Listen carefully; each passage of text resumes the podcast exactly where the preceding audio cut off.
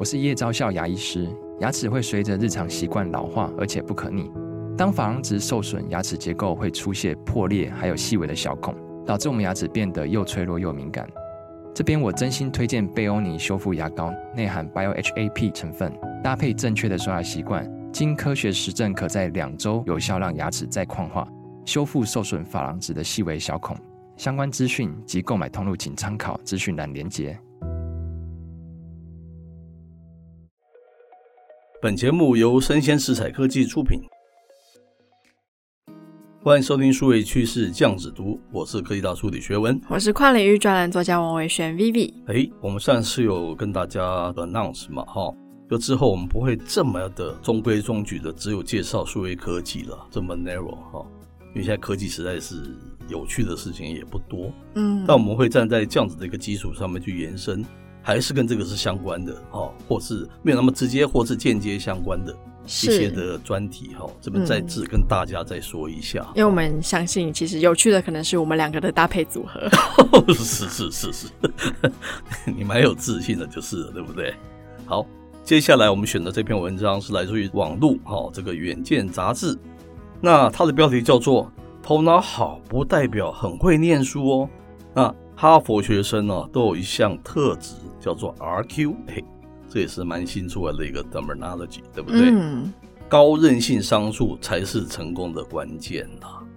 那我们刚才工作休息一段时间，就跟那个 Vivi 在谈说，原来我们两个都是 RQ 很高的，对不对？没错。你是不止 RQ 高，你的学历啊。也是非常高啊！是是没有，我是因为 RQ 高，所以学历才高。漂亮！好好好，我们赶快进入正题哈。开头他说，很多人都会认为哦，孩子很会读书，多半是因为头脑好的原因嘛。特别是在台湾的社会哈，我们的教育框架就是万般皆下品，唯有读书高嘛，是不是？是。那但是哦，并非这个背诵啊、理解力好等学习能力强就很会念书了。那其中也需要具备能在这个念书过程中克服各种困难的能力哈。那当然，这篇文章是节录自《孩子的耐挫力比什么都重要》这一本书了。那我们特别要强调，我们可是没有收到什么置入哈，只是单纯觉得这本书还蛮不错的，对不对？嗯。那这个作者说啊，我在大学深造的时候就实际感受到这一点哈。同辈中啊较优秀的人，他韧性商数，所谓 RQ。合计都超过八十分以上了。是，那念书呢，其实是一种带着好奇心找出未知事物的过程。你需要持续探索未解难题的毅力，以及呢希望发展的上进心，并且也需要在未达理想时不轻易觉得受挫，把它视为是一种经验，并持续努力发展的正向态度。此外，你还必须要战胜被分数等级。学分等评价的压迫感，即使有时结果与努力并不成正比，或可能在考题中出错，都必须在克服挫折感之后重新站起来。是，接着作者说，各位有听过逆境商数吗？所谓的 AQ 哈，Adversity Quotient 哦，这个字，那这有点类似啊，众人普遍知道的智商好 IQ，Intelligent Quotient。不过，它指的是在遇到困难时克服并应对的这样子的一个能力了。是，那刚刚提到的逆境商数，它有时候也会被叫做韧性商数，也是 RQ，是 Resilience Quotient。进行韧性相关研究的学者呢，主要会使用 AQ 或 RQ 表示。而在积极性、适应性、持续性、自我调节能力、问题解决能力、人际关系能力等要素当中。人际关系能力等要素当中，对于每位学者来说，认为哪个更重要的见解都有些许的不同，但是呢，却一致的同意这些都是韧性的基本资质，而这些资质呢，可以用来测定从压力或困难中重新振作的耐挫力。是，那韧性上数高的孩子，除了会念书之外哦，也能在其他的领域获得成功了，无论是哪个行业。只要观察该领域的成功者的生活，就会发现哦，他们都是善于克服逆境的佼佼者。是，例如一些撑过默默无名时期的著名演员，克服受伤或低潮期迎向巅峰的运动选手，将事业失败视为垫脚石而实现创新成就的领导人。这类不放弃并且持续前进，最终获得成功的人都拥有坚强的耐挫力。嗯，而在哈佛学生，他的特质之一呢，就是 RQ 高，耐挫力强。那这本书的作者在美国大学念书的时候，就非常实际的感受到这一点。因为在同辈中比较优秀的人，他们的韧性商数检测项目呢，几乎每一项都拿到高分，总和也超过八十分以上。是。那这些人、哦，充满着好奇心，喜欢学习新事物，会尝试自己解决问题。此外啊，在意识到需要帮忙时，也懂得向朋友或是其他成年人来求助了哈。若是啊遇到困难，他们也不会马上放弃或是挫折沮丧，而是不断的尝试解决问题。好，那作者在哈佛就学的期间呢，系上的同学多半都是这样的哈。他们有着这个强烈的进步欲望，对每件事情都抱持跃跃欲试这样子的态度。好，选读哈佛的目的性十分明确，非常有自信，且对自我的认知高，同时也懂得尊重他人的想法。是，那大家应该会有经验，就是在课堂上辩论的时候，偶尔会有一些同学讲出一些不合逻辑的话，但就算这样，也没有人会轻视对方的意见或是一昧的嘲笑。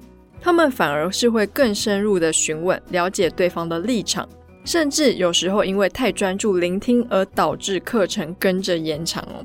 那么哈佛的学生呢，多半就像我们前面所述，RQ 高，耐挫力强，要跟聚集全世界最优秀学生的哈佛大学生一起学习。如果没有这样的耐挫力，恐怕是很难生存下去。是，所以啊，如果检测发现孩子的韧性商数不高，与其啊，你这个厉声威吓他去念书，不如先让他做些能够提高耐挫力的一些相关的练习。此外啊，会念书啊，但是韧性商数低的孩子，也难保在进入大学或社会后，仍然保有这个不怕挫折、高度进取的一个学习态度。哈，那父母哈必须把这个目标放远一点哈，预设随时有动摇的危机，在奠定发展基础的幼儿期就培养。和提高孩子的一个耐挫性，好，那这本书是由这个如何出版这家出版社所发行，那作者是一个金珍妮，哈，again 我们没有收他们的制入费，那当然是这家公司哦，如果是想要上我们的节目啊，我们也是非常欢迎他来更深入的谈他们的一些相关的一些论点嘛，对不对？嗯。我觉得，就人的耐挫性这件事情，可能大家会比较觉得是常态性，因为就像很多父母就会说：“哦，我的小朋友没有办法受挫折。”嗯，然后我们过去也常常看到一些首府的学生，好像第一次考不好，第二次考不好，从此他的人生就是黑暗的。还有人考不好，他还会轻生或是什么事情，对不对？是。